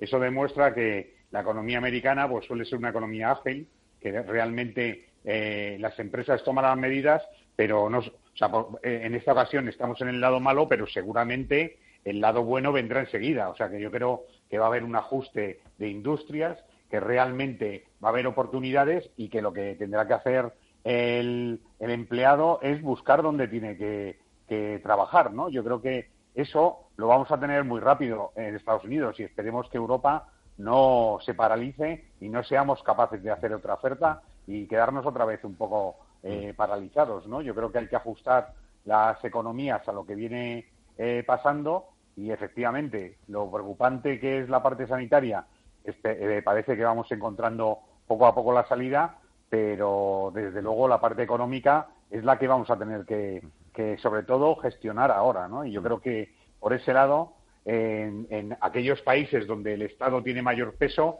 estamos viendo que las reacciones suelen ser mucho más lentas que cuando intervienen las economías privadas, ¿no? Por eso yo creo que sería conveniente dar oportunidades a, a la parte de empresas privadas para intentar por lo menos reajustarse y crear empleo. No creo que ninguna empresa de, ni de las grandes, ni las medianas, ni las pequeñas tengan como objetivo destruirlo, ¿no? Lo que quieren, lo que querrán será generar negocio y desde luego ese negocio que produzca eh, seguramente nuevos empleos. Eh, cuando dices esto también estás pensando en el gobierno de España. Bueno, en España, es lo que nos afecta más, más cercano y que vemos que es difícil que, que tome medidas porque le vemos bastante paralizado, pero como habéis comentado antes con respecto al Banco Central Europeo y, y los problemas que está teniendo con el constitucional alemán, el resto de Europa también sigue teniendo un estilo demasiado político y poco preocupado por la situación económica. Al final, cuando eres un funcionario, pues realmente sabes que tu sueldo lo vas a, mantener y entonces sigues tomando medidas de funcionario y no de empleado, ¿no? Cuando vemos que hay muchos ministerios o la mayoría eh, que, desde luego no han tenido en ningún caso una posición de, ni, han, cobrado una, una, una nómina fuera del sector público, es difícil que puedas tomar esas medidas. Por eso yo creo, y fíjate que es el modelo que están siguiendo los italianos, ¿no? que quizás también sí sean muy parecidos a nosotros es que todos los equipos de, reestructuración y de nuevas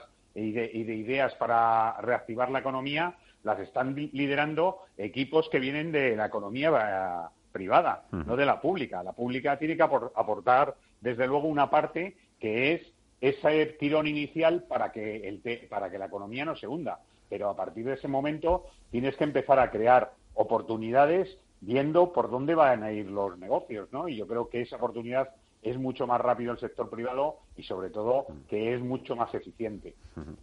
Con tanto tiempo libre estos días, eso, bueno, eh, nos da para pensar y mucho, incluso para plantear qué hacemos con los con los dineros o con los cuartos que tenemos en la cuenta corriente. Si hay que invertirlo, hay que dejarlo en el banco hasta que hasta que pase la tormenta.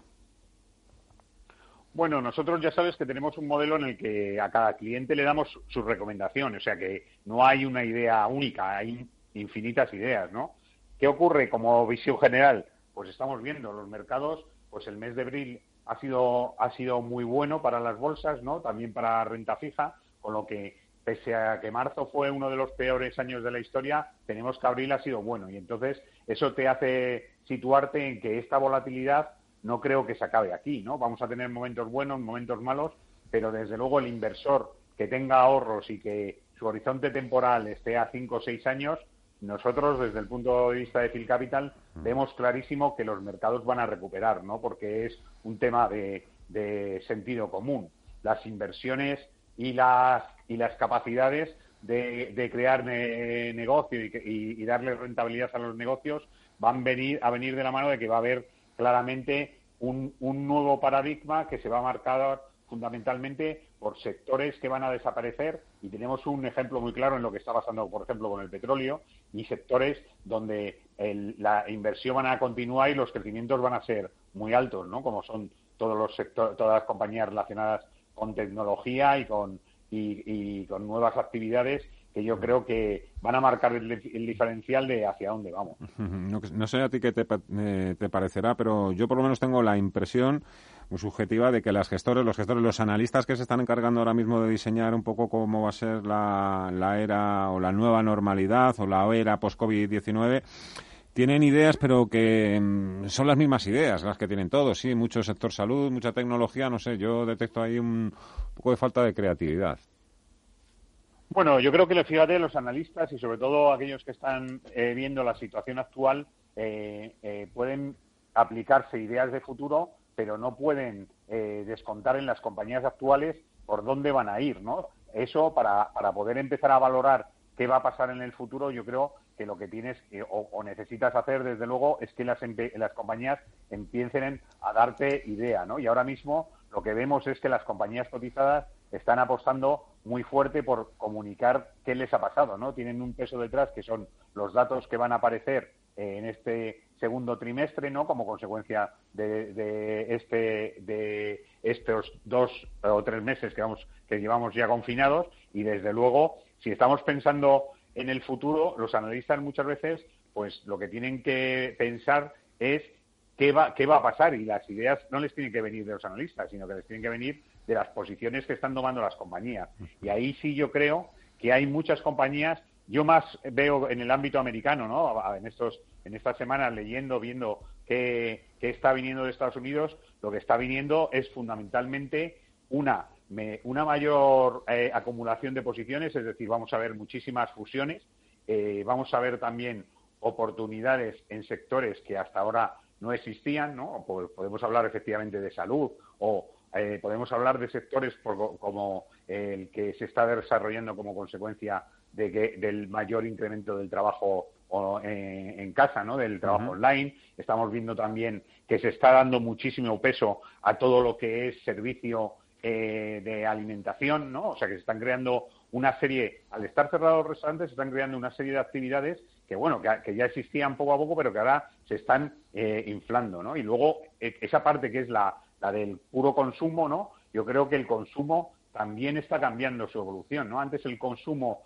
que se basaba en el ocio estaba muy marcado por cosas excepcionales, ¿no? Viajes eh, y toda esa parte está, pues, prácticamente desaparecida, ¿no? Y entonces están buscando qué modelos y qué compañías desarrollan ocio que va a ser un ocio mucho más familiar, ¿no? Mucho más cercano, mucho más próximo, que, te va a dar satisfacción no tanto por el valor, porque antes se valoraba mucho los costes, lo, que, fuesen cosas que muy lujosas y ahora, sin embargo, lo que se está valorando más es el servicio, es decir, que tú puedas dar un servicio que a lo mejor es de menor coste a un mayor número de personas, ¿no? y por ese lado en Estados Unidos está apareciendo muchísimas compañías que están haciéndose muy locales y que eh, el objetivo es que no tanto globalizar, que era antes lo que valorábamos mucho, sino dar un servicio local al mayor número de personas, ¿no? Y si te fijas en zonas pues eh, determinadas, a lo mejor ya no necesitas tener que tu cliente esté distribuido por todo el mundo, sino que un cliente, por hablarte en la zona de, influencia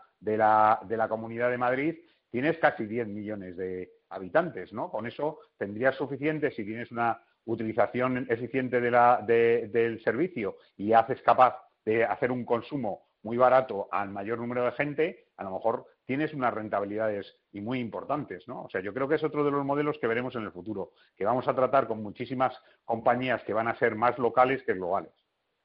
¿Y cómo han empezado las cosas en mayo en las carteras de Phil Capital?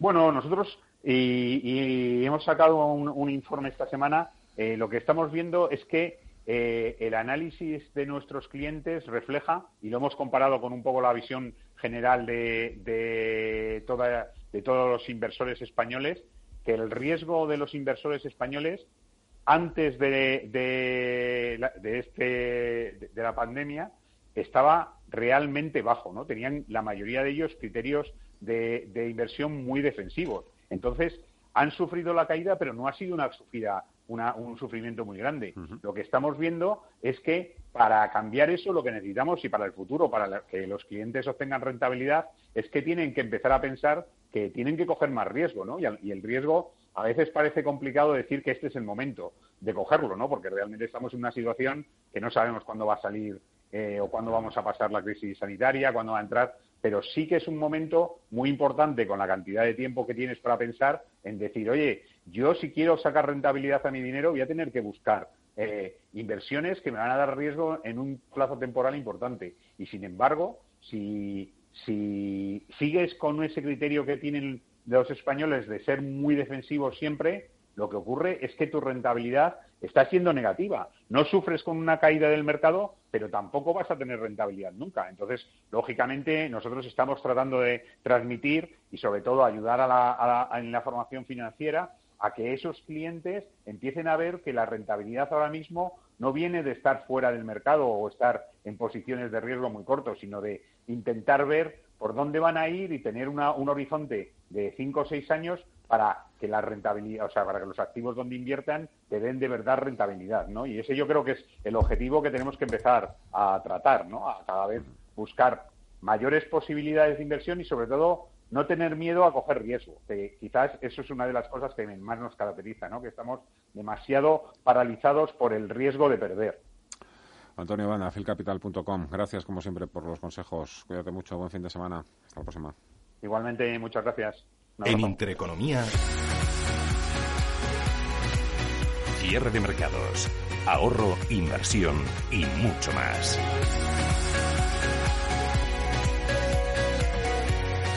Cierre de mercados con Fernando La Tienda.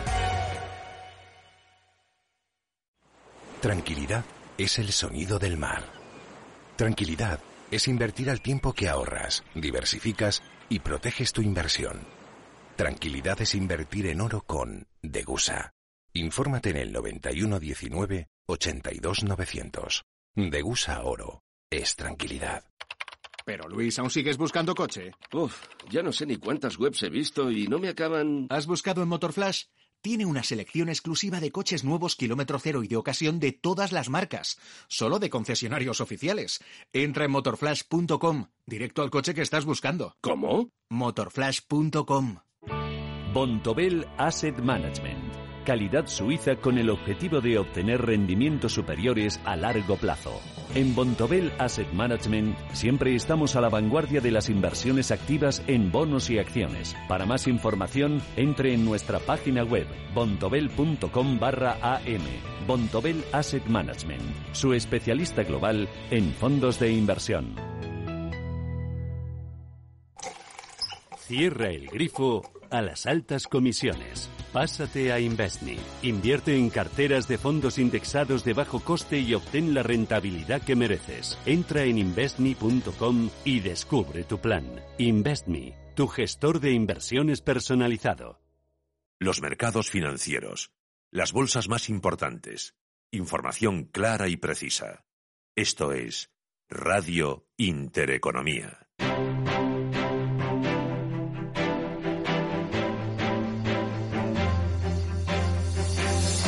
Luego, antes de que cierre el mercado, hacemos el resumen completo de la jornada, pero mientras tanto continúan sucediendo cosas. Eh, sí, tenemos nuevo empuje comprador un poquito, sobre todo en el Dow Jones, gracias a la elevada ponderación de Boeing. Lidera el fabricante aeronáutico las subidas en el Dow Jones. Este índice está con ganancias del 1,4 en los 300, en gracias a avances de 353 puntos, se va a los 24.228, muy cerquita de mínimo de máximos del día que tocaba hace unos minutos. Avances en el Nasdaq son del 1%. Escuchábamos antes a Trump hablando sobre el retorno muy pronto de los trabajadores que han perdido su puesto de trabajo a la actividad, pero Trump también hablaba en esa entrevista en Fox sobre China. No cree que el gigante asiático liberase el virus a propósito, que probablemente, añade, fue por incompetencia. Y desde Pekín le ha contestado la prensa oficial. Global Times escribe que es lamentable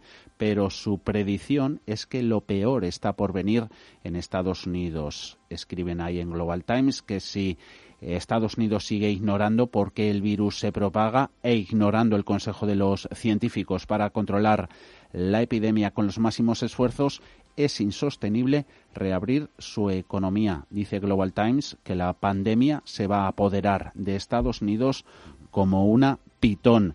Todo eso entre el tira y afloja entre las dos partes en el frente de la guerra comercial. En las últimas horas parecía que habían acordado intensificar la cooperación en la fase 1 del acuerdo arancelario optimista. Ahí es Celso Otero, gestor de Renta 4 Banco.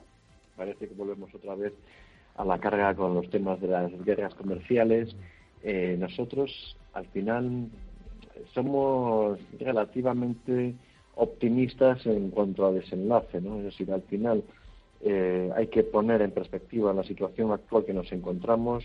Creo que a la hora de dialogar ahora mismo todos estaremos mucho más receptivos a la hora de negociar. Nos sale también en pantallas que la minorista JC Payne se prepara para declararse en proceso de bancarrota. Podría ser tan pronto, dice Reuters, como la próxima semana. Aquí en los mercados europeos menos de una hora para el cierre de la negociación, subidas para el IBEX del 0,78, 6.783 puntos. Un IBEX 35 al que le ha cambiado la cara sobre todo por la parte baja, Repsol y Telefónica pasan a esta hora a ocupar ya los eh, primeros puestos eh, de los números rojos, en ambos casos con caídas que rondan el 2%, y ahí sigue también metida Inditex, aunque le hemos visto también perder más durante la jornada, e Iberdrola, que está ahí también desde el primer minuto de, de la jornada. Saludamos a José Luis Herrera de Bolsanao. Hola José Luis, ¿qué tal? Muy buenas tardes, ¿cómo estás?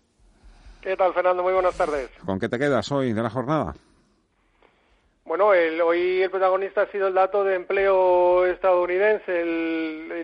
las nóminas no, no agrícolas eh, ha sido algo mejor de lo que se esperaba, 20 millones y medio menos frente a los 22 esperados y el desempleo en el 14,7% frente al 16 esperado. En realidad también hay muchas formas de, medirlo, es un dato que, tiene muchas interpretaciones y, y bueno, hay quien piensa que no recoge del todo eh, la realidad, pero el caso es que, bueno, no deja de ser catastrófico. En todo caso, el mercado, eh, al margen de, la virulencia del, dato, lo que está descontando, o lo que está más bien esperando con todas estas alzas desde mitad de marzo, es eh, ver cómo se produce esa vuelta a la normalidad, esa incorporación, esa reincorporación de todos estos trabajadores despedidos y en qué medida se enjuga esa, eh, pues, eh, esa situación de desempleo.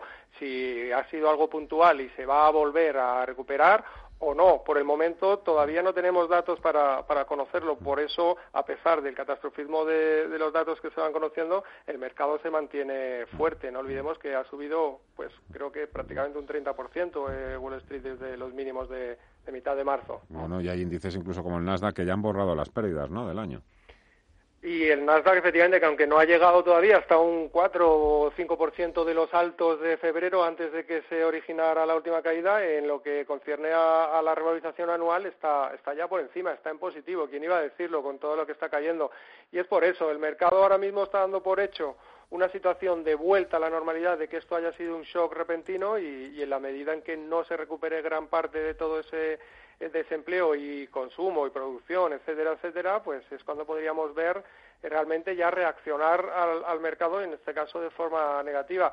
Pero eh, mientras eso ocurre y no ocurre, la tendencia de muy corto plazo es, es alcista. Ya, ya estamos eh, mm. llegando a, a, niveles importantes, pero bueno, se, se muestra todavía con una gran fortaleza. Mejor no comparamos ese comportamiento con el IBEX 35.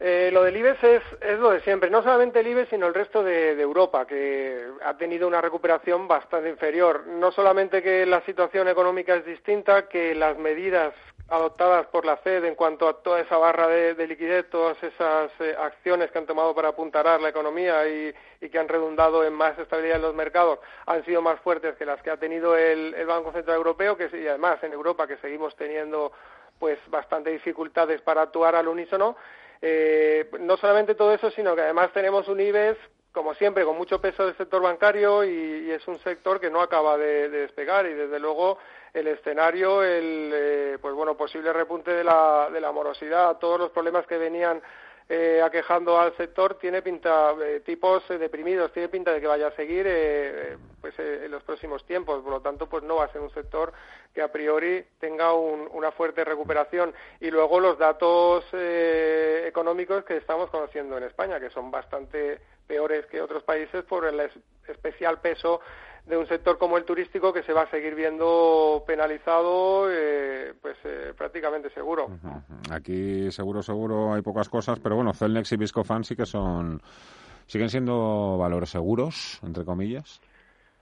Son valores que ya venían teniendo una gran fortaleza, una gran tendencia alcista, que, es el tipo de valores en los que hay que fijarse y que a pesar de que han tenido una caída fuerte eh, en los primeros compases de, de, toda esta oleada bajista de las bolsas, después se han recuperado con fuerza, incluso llegando a hacer altos, como es el caso de, de Celnes. Eh, son valores fuertes. Al final, eh, no porque algo caiga más va a estar más barato, sino que hay que fijarse en este tipo de valores que con una gran solidez financiera, con buenas previsiones, que tienen una fuerte tendencia alcista porque son los que antes se van a recuperar, como es el, caso de estos dos que mencionas. Y luego del sector infraestructuras, eh, entre acción y ferrovial, ¿con quién te quedas? Y luego ya si incluimos también ahí a ACS Constructora, que está, que está, que parece que es la más barata, ¿no? De todas, de estas tres.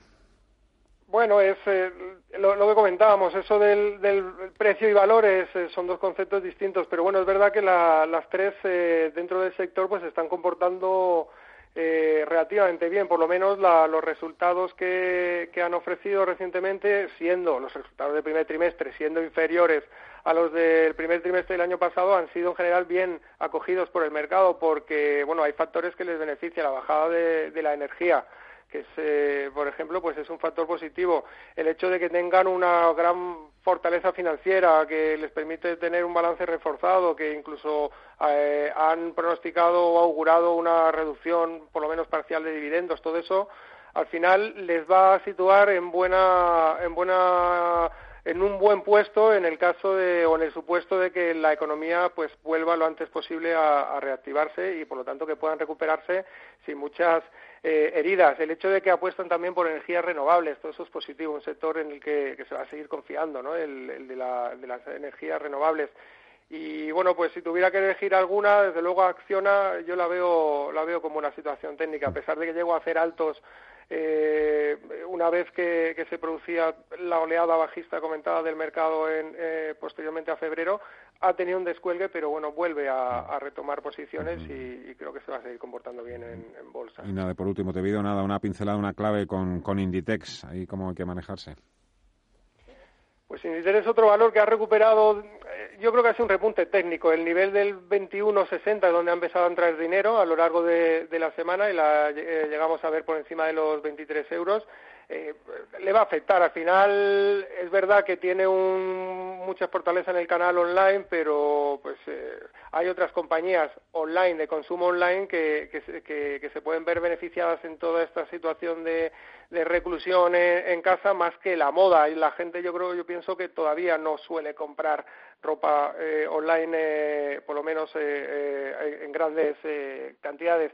Y, y, bueno, pues Inditex también se va a enfrentar a, se empieza a hablar de planes de guerra de precios para reactivar el sector una vez que se empiece a, pues, a poner en práctica la, desescalada y todo esto va a reducir márgenes, va a hacer daño a, estas empresas que al final van a tener que, vender prácticamente para cubrir eh, gastos. A pesar de ser una compañía bien posicionada y fuerte, pues yo creo que va, va a sufrir en cuanto empiecen a conocerse datos ya del trimestre en curso y sucesivos, porque al final el consumo, si, si tenemos cifras de desempleo masivo y miedo a consumir y miedo a salir, pues se va a ver reflejado en, eh, en el producto que ellos venden. José Luis Herrera, Bolsanao, cuídate mucho, un placer, gracias. Un abrazo, feliz fin de semana. Una de las estrategias que se da en el mercado para elegir dónde invertir es la de seguir los movimientos de los insiders y replicarlos en nuestras inversiones. Ahora bien, en el momento actual está por ver si esa es una buena opción. Los primeros espadas están comprando. Los que lo hacen más para sostener a sus empresas que como muestra de confianza en el futuro de su valor. Casi todo está concentrado en los bancos. Sí, un presidente, un consejero delegado, los miembros de los consejos de administración tienen por lógica toneladas, ríos de información sobre sus empresas. Eso no quiere decir que acierten siempre con sus compras de acciones. A veces las previsiones no se cumplen, pero sí que tienen información de más calidad, desde luego, que el resto de inversores, y por eso habitualmente se le puede dar valor a esos movimientos. Lo bueno es que ese tipo de compras de los llamados insiders deben hacerse públicas. Pues bien, ¿qué hemos visto en los dos últimos meses? En los últimos tiempos, en lo que llevamos de crisis sanitaria, sí se han dejado ver esas compras de los insiders en los bancos. Los principales, salvo BBVA, han invertido más de 100 millones en los últimos dos meses para aplacar los diplomes bursátiles. Lo han hecho a través de la autocartera y con operaciones privadas por parte de los principales directivos. El que más se ha gastado ha sido Santander, con compras de la presidenta Ana Botín y del consejero delegado Álvarez. En el continuo, en lo que va de crisis sanitaria, se ha visto lo mismo con Carlos Slim en Metrobacesa, con la familia Riveras en Gestam y en Global Dominion, o prácticamente todo el Consejo de Administración en Ecentis. A esta sí que le ha aprovechado en bolsa. Y esta semana, con las previsiones eh, macroeconómicas que han anunciado tanto el Gobierno de España como la Comisión Europea o AIREF, pues eh, el fantasma del rescate pues se nos ha venido a todos a la mente, sobre todo con unas previsiones de déficit y endeudamiento que superan lo inimaginable. Por esa posibilidad, por el rescate, Hemos preguntado esta semana a expertos como Alberto Matellán de Mafra Inversión, Enrique Zamácola de Insecurities y Sergio Ávila de IG. Y aunque hay división de opiniones, tienen clarísimo que España será de los países más perjudicados económicamente y que necesitará ayuda, sí o sí. La parálisis económica provocada por la pandemia ha hundido el PIB español en tan solo unas semanas que hace necesaria una millonaria y rápida inyección que solo puede llegar desde Europa. La realidad es que hay pocas opciones después de la negativa a los eurobonos y el adiós a las subvenciones a fondo perdido. Por eso, muchos consideran que en las previsiones enviadas a Bruselas son la forma de pedir un rescate, aunque desde el Gobierno han reiterado que lo rechazan. En cuanto a los expertos, creen que es pronto, como es el caso de Enrique Zamaco, la del Insecurities, que opina que aunque es pronto para hablar de ello, lo que sí es evidente es que la economía española va a ser de las más afectadas y no podrá salir sola de la crisis provocada por el coronavirus. De una manera o de otra, va a necesitar apoyo de sus socios comunitarios. Que esto se establezca mediante un mecanismo formal de rescate o no, no es lo más relevante, entendemos. Entendemos que lo más importante es la negociación que tendrá con sus socios para la implementación de las medidas para que este rescate se lleve a cabo. Desde Mafre, Alberto Matellán cree que de momento no contemplan esa opción y detalla los motivos. Opina que el gobierno español no tiene por qué perder el acceso al mercado, por lo que no lo contemplan en este momento. Para que fuese necesario un rescate, lo que tendría que ocurrir es que el Tesoro español perdiera su acceso a los mercados, es decir, que no pudiera emitir nuevos bonos y captar dinero cuando eso es necesario pero no es el caso. Eh, a ver, es cierto que las necesidades fiscales deterioran las cuentas del Tesoro, tanto español como del resto de países eh, desarrollados, eh, pero eso por sí solo no lleva a un rescate. es más, es lo razonable en una situación de emergencia como esta. La intención de España es la creación de un fondo de recuperación mediante transferencias no reembolsables, un nuevo plan Marshall, como lo bautizó Pedro Sánchez. Sin embargo, de llegarse a un acuerdo, esos fondos no estarán disponibles antes de enero de 2021. Por su parte, desde IG, Sergio Ávila cree que es muy preocupante el cierre de empresas que podría seguir en los próximos meses si no hay medidas de liquidez urgentes. Por lo tanto, cree que sí será necesario finalmente el rescate. Creo que sí que va a ser eh, claro que España tener que pedir un rescate eh, porque le va a hacer falta liquidez, eh, va a haber que invertir muchísimo dinero que actualmente pues eh, las administraciones públicas no pueden tener directamente si no es a base de deuda o a base de rescate. Por tanto, creo que va a ser inevitable esa situación. Llegado el caso sería el segundo, ya que el primero fue en 2012 para el sector financiero y consistiría en préstamos de la Unión Europea en mejores condiciones que las emisiones de deuda en mercado, pero en ningún caso subvenciones a fondo perdido. ¿Sabías que...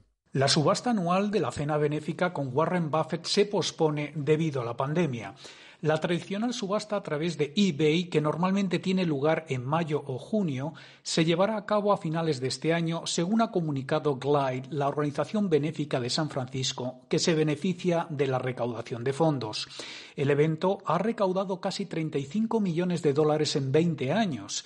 El multimillonario inversor celebra el evento de forma rutinaria para apoyar a la organización que lanzó su difunta esposa Susie Buffett. El ganador de la puja puede compartir mesa y mantel con el oráculo de Oma y llevarse hasta siete amigos. El año pasado el ganador fue Justin Sun, un joven chino de 28 años conocido por ser un defensor de las criptomonedas y el blockchain. Ganó la subasta con una oferta récord de 4 millones y medio de dólares. Bontobel Asset Management. Calidad suiza con el objetivo de obtener rendimientos superiores a largo plazo. En Bontobel Asset Management siempre estamos a la vanguardia de las inversiones activas en bonos y acciones. Para más información, entre en nuestra página web bontobel.com barra am. Bontobel Asset Management, su especialista global en fondos de inversión. Cuando una empresa líder en alimentación une sabor y bienestar, hace algo único. Jamón cocido y pechuga de pavo bienestar.